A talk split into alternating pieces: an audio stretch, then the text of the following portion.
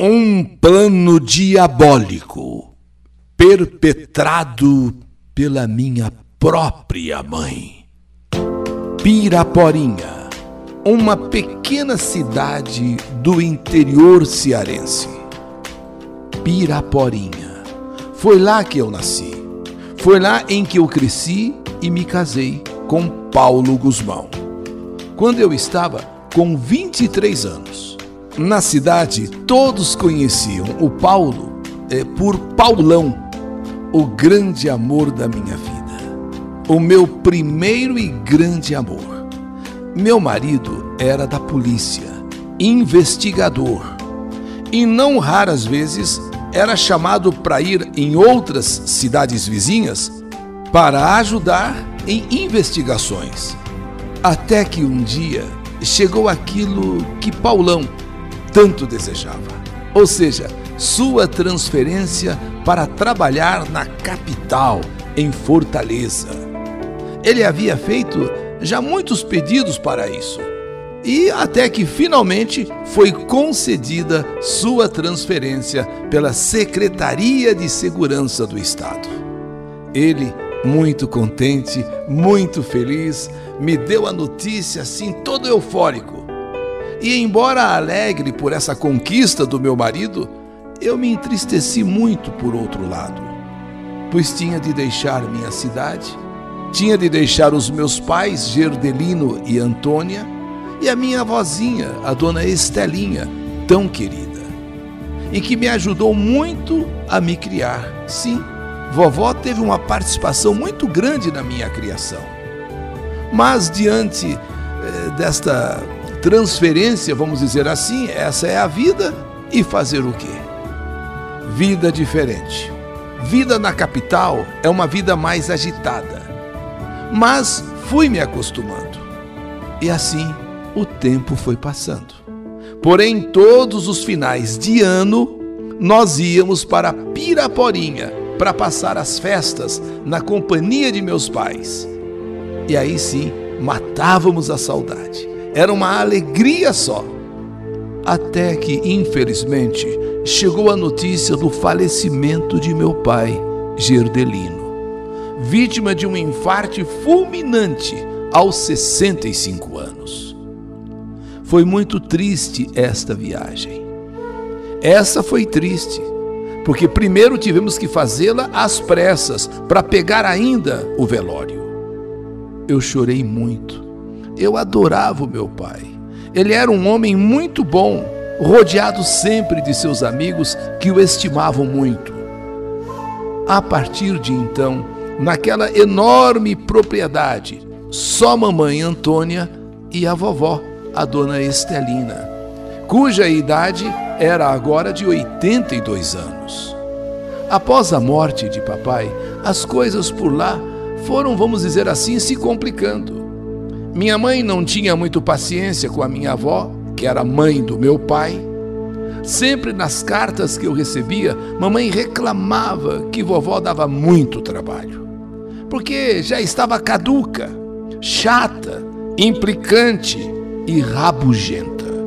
E eu ficava muito chateada com isso. Como disse, eu sempre adorei minha avózinha. Ela ajudou a me criar. Mas, por outro lado, também não podia fazer nada, e mesmo que quisesse, trazê-la para a capital, trazê-la para onde eu estava morando, não se acostumaria nunca, jamais. Após um ano da morte de papai, fomos para lá em mais um final de ano. Eu estava com muita saudade de vovó, muita saudade de mamãe, enfim, saudade de todo mundo. Ela, vovó, realmente eu vi não estava nada bem.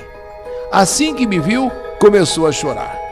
E abraçadas, eu e ela, ela disse que precisava muito me contar as coisas que estavam acontecendo. Foi quando então me sentei com ela em seu quarto e falei: Conta, vovó, diz. Filha, depois que seu pai se foi, coisas muito estranhas começaram a acontecer.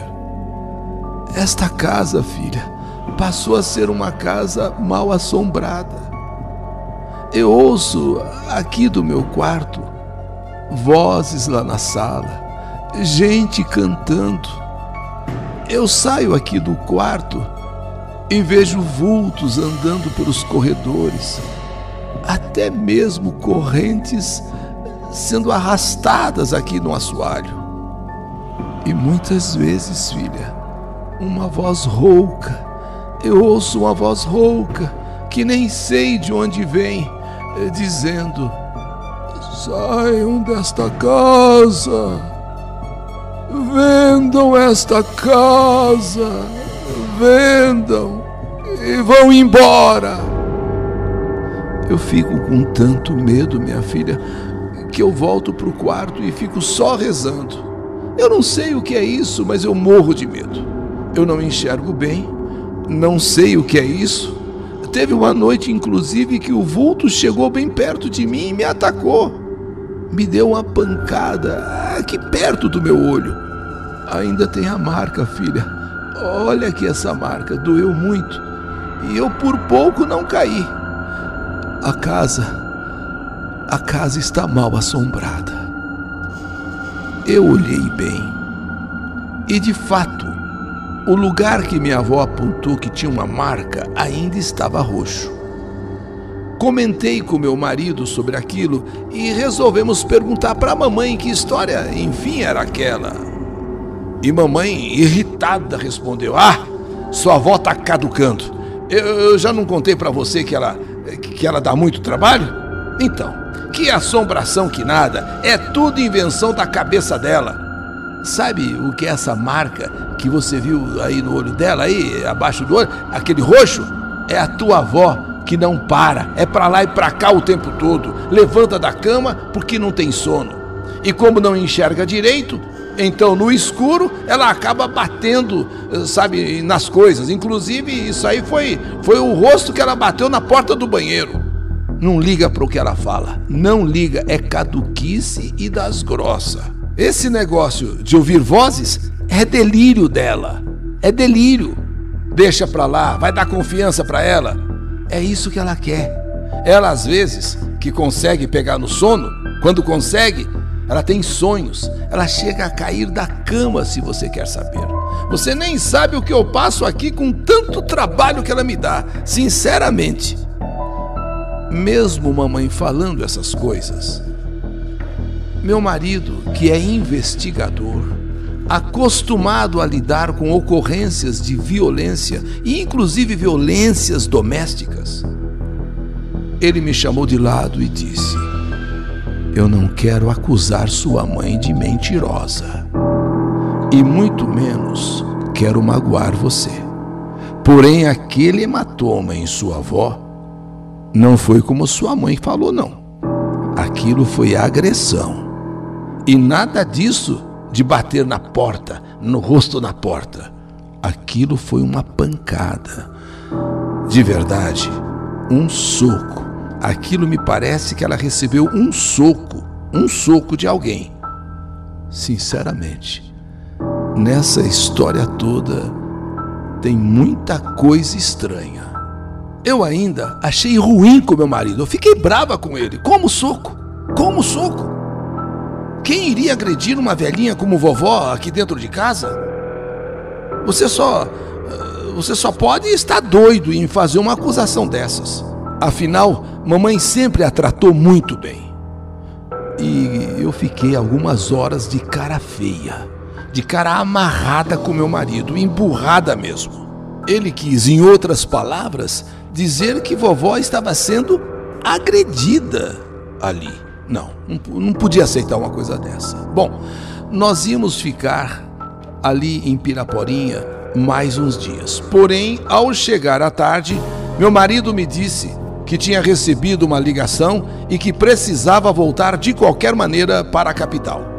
Estavam precisando dele e que isso tinha sido bom porque ele não estava muito afim de ficar numa casa mal assombrada e que ele não tinha medo de enfrentar os problemas de polícia. Porém, desde criança, eu sinto pavor com coisas sobrenaturais. Ele falou isso com uma certa ironia. Mamãe ainda tirou sarro dele dizendo: Que porcaria de policial que você é, hein? Que porcaria de policial! Medo de coisa sobrenatural? Desde criança você comete assombração? Que homem que você é? Que policial que você é? Ela ainda tirou um sarro dele. Eu só sei que o que seria 15 dias, nós iríamos passar ali 15 dias, não durou nada. Tivemos de voltar. Mamãe também não entendeu nada. Porém, ainda me disse, ao nos despedirmos, que ela estava mesmo afim de vender o casarão. Ela no final disse: Olha, eu estou afim de vender o casarão. E que o meu tio, irmão de papai, já tinha até dois compradores interessados. Sabe? E, e, e quanto à vovó, não ia ter outro jeito, ela disse. Não vai ter outro jeito a não ser colocá-la numa clínica de repouso. No carro com o meu marido, eu voltava muito triste, aborrecida Primeiro, pela venda do casarão. Mamãe disse que não tinha outro jeito a não ser vender o casarão. Segundo, pelo destino que pelo destino que reservava a vovó no seu final de vida, um asilo. Poxa, rodamos um pouco por aquela estrada de terra até que ganhamos o asfalto. E foi aí, no que nós saímos da propriedade, estrada de terra, ganhamos o asfalto, não sei o que, que aconteceu o carro começou a enguiçar, começou a falhar. Meu marido encostou, desceu, for, abriu o capô, foi ver o motor e dali a pouco voltou me dizendo: Olha, pifou, não tem como prosseguir. Eu vou ter que voltar a pé até Piraporinha para achar uma oficina e trazer um mecânico, trazer um socorro. Porque eu acho que é a bateria, mas de verdade não sei o que aconteceu. Você quer ficar esperando no carro ou você vem comigo? Você tá doido ficar aqui sozinha no carro? Você tá doido nessa escuridão? Tá escurecendo? Não, não, não, não. Daqui a pouco é noite, não fico nada aqui não. Eu vou com você. Tudo bem, disse ele. Tudo bem. Então vamos, então vamos juntos. A caminhada de volta não foi fácil. Até porque o tempo mudou. Começou a ventar, começou a cair alguns pingos de chuva e nós nos apressando nos passos. Porém, assim mesmo não deu. A chuva desabou. Mas como nós não tínhamos onde, onde esconder, o jeito foi prosseguir.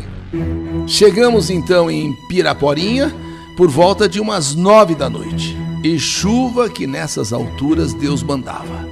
E não tínhamos outra alternativa senão ir para casa de mamãe. Não dava para fazer mais nada. Molhados, encharcados. E na verdade, a gente nem pode achar ruim eh, da chuva estar caindo, porque no Nordeste chove tão pouco que quando chove a gente tem mais é que agradecer. Enfim, voltando ao carro enguiçado na estrada, a gente vindo a pé à procura de uma oficina, à procura de um mecânico. Só depois eu fiquei sabendo, só depois. Aquilo tudo fazia parte de um plano do meu marido, experiente policial. O carro não tinha dado pane coisa nenhuma. Foi tudo proposital. Acontece que meu marido não acreditou na história de mamãe. Ele, no fundo, no fundo, sabia que alguma coisa de muito errada estava acontecendo naquela casa. E então ele inventou o telefonema lá da capital que estavam chamando ele para uma investigação e que precisavam dele. Ele inventou essa história e que tínhamos que ir embora. E de fato fomos embora e simulou o enguiço do carro já na estrada de asfalto, quando deixamos aquela estradinha de terra. Só para poder voltar. Só para a gente poder retornar e, na cabeça dele, descobrir alguma coisa que para ele não estava batendo muito certo. Quando nos aproximamos da casa, a iluminação muito fraquinha e vimos vultos lá dentro. E deu para se ouvir, e dava para se ouvir uma voz rouca. Hoje Hoje você morre, velha dos infernos. Hoje você vai morrer, chega de atrapalhar a gente. Hoje você vai morrer, velha dos infernos. E a voz desesperada de vovó: Não, não faz isso comigo, pelo amor de Deus. Não me matem, não. Piedade, piedade. Ah, meu Jesus, ah, meu Jesus, não me matem. Nessa hora, meu marido tirou o revólver e me diz: Segura a arma.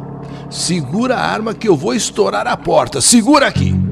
E eu, apavorada, tremendo, olha, embora seja casada com um policial, embora a arma sempre estivesse ali em casa, eu nunca tinha chegado perto daquele revólver. Eu morria de medo de arma, mas vendo meu marido tão nervoso e tão assim desesperado, eu peguei o revólver enquanto ele se preparava para pôr a porta abaixo.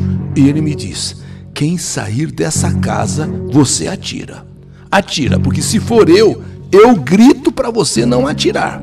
Mas, não sendo eu, qualquer pessoa que sair daqui, você mete bala. Tá entendendo? E foi tudo muito rápido. No que meu marido estourou a porta e entrou, ele foi atingido na cabeça. Mas olha, por uma paulada tão forte, tão forte, um pedaço de pau que eles chamam de caibro. Caibro, olha, aquele vulto, aquele, aquela pessoa, aquele vulto mascarado, sei lá, deu uma senhora paulada na cabeça de meu marido. E em seguida saiu. Em seguida. E conforme meu marido havia me dito que era para atirar se saísse alguém de casa, porque se fosse ele, ele ia dizer: Não, não atire que sou eu. Mas não sendo ele, quem saísse eu atirasse. E eu não tive dúvida. E eu não tive dúvida. No que saiu aquele vulto, eu apertei um gatilho. Foi bem na cabeça. E um grito só. Ai! E aquele vulto, ou melhor, aquela pessoa já foi pro chão. Naquela confusão e naquele escuro, eu vi outra pessoa pulando a janela e saindo em disparada. Eu estava tão tonta, eu estava tão abalada que joguei o revólver no chão, entrei na casa, acendi as luzes e deparei com aquilo. Vovó estava no chão agonizando.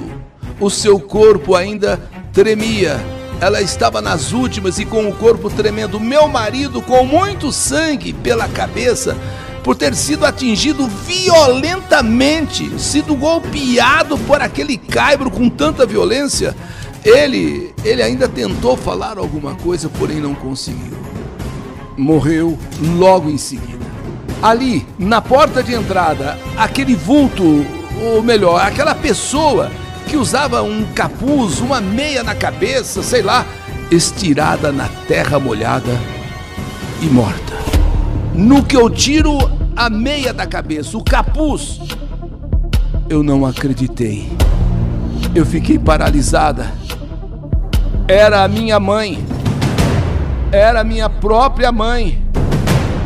E eu matei a minha mãe com um tiro na cabeça, claro, sem saber que era ela. Eu fiz o que o meu marido mandou. Se sair alguém que não seja eu, mete bala. E foi o que eu fiz atirar em quem saísse de casa. E era ela. O vulto era ela. Com aquele capuz, com aquela meia uh, no rosto. Eu havia matado a minha própria mãe. Nessa hora eu gritei, gritei, gritei, gritei, gritei. Oh, meu Deus, onde já se viu uma coisa dessa, meu Deus? Mas a tragédia já estava consumada minha vozinha agonizando, tremendo lá no chão da sala, meu marido morto, com aquela paulada, e a minha mãe ali fora estendida. Aquele mesmo tio que estava arrumando compradores para o casarão, ele de repente chegou, ele apareceu. E ele sabia dos planos da minha mãe e do namorado dela. Sim, só então, perante o delegado, a polícia que chegou no local, que tudo depois foi esclarecido. Minha mãe, na verdade, tinha um namorado na cidade de Fernandópolis. Ele, um vendedor de roupas que circulava pelas cidades, tipo camelô. Eles tramaram a morte de minha avó para ficarem com a propriedade, isso que pertencia à minha avó. Primeiro, tentando enlouquecê-la. Sim, até ver se conseguiam realmente é, jogá-la no manicômio. E como não conseguiram, o jeito era eliminá-la. E por Deus, tudo aconteceu naquela noite, onde Paulão, muito desconfiado, simulou que tinha que ir embora, porque tinha recebido um chamado da capital. Depois, simulou o defeito no carro já na estrada e quis voltar para investigar. Precisamos voltar a pé. E foi então quando ocorreu a grande tragédia, com três mortes. Primeiro, do meu próprio marido, com aquela paulada que ele recebeu quando estourou a porta. Segundo, da minha avó, que já estava estendida no chão, já tinha sido agredida também. E depois, a minha mãe. Sim, minha mãe, que apesar de eu ter cometido esse assassinato, essa morte, eu não a perdoo e nunca vou perdoá-lo, porque ela foi a grande causadora de tudo. Ela foi a grande arquiteta de tudo. Eu não a perdoo e nunca vou perdoá-la. Que ela queime nas chamas do inferno. E ainda o maldito namorado dela que conseguiu fugir, aquele que pulou a janela e se mandou. E o tio, sim, o meu tio, que também estava participando de tudo isso. Ele foi o único que foi preso.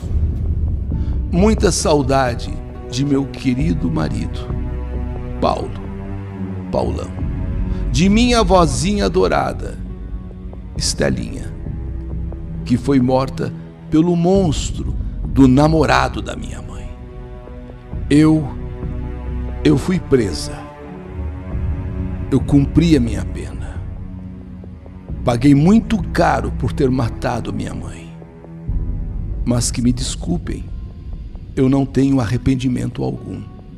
E digo mais uma vez: matei minha mãe. Com toda certeza, ela está nas profundezas do inferno. Me perdoem dizer isso, mas essa é a verdade. Ela o namorado dela, que fugiu, mas também foi preso e continua preso, e o meu tio, irmão da minha mãe, que também participou na elaboração desse plano. Ele também foi preso. A minha idade hoje é de 67 anos. Vivo em uma casa de repouso. Eu não gosto da palavra asilo. Então eu prefiro dizer que estou numa casa de repousos com problemas nervosos, problemas psicológicos, depressão, ansiedade, enfim. Desde o acontecimento, eu fiquei com transtornos severos, transtornos mentais graves. E irão comigo para o túmulo, irão comigo no meu caixão.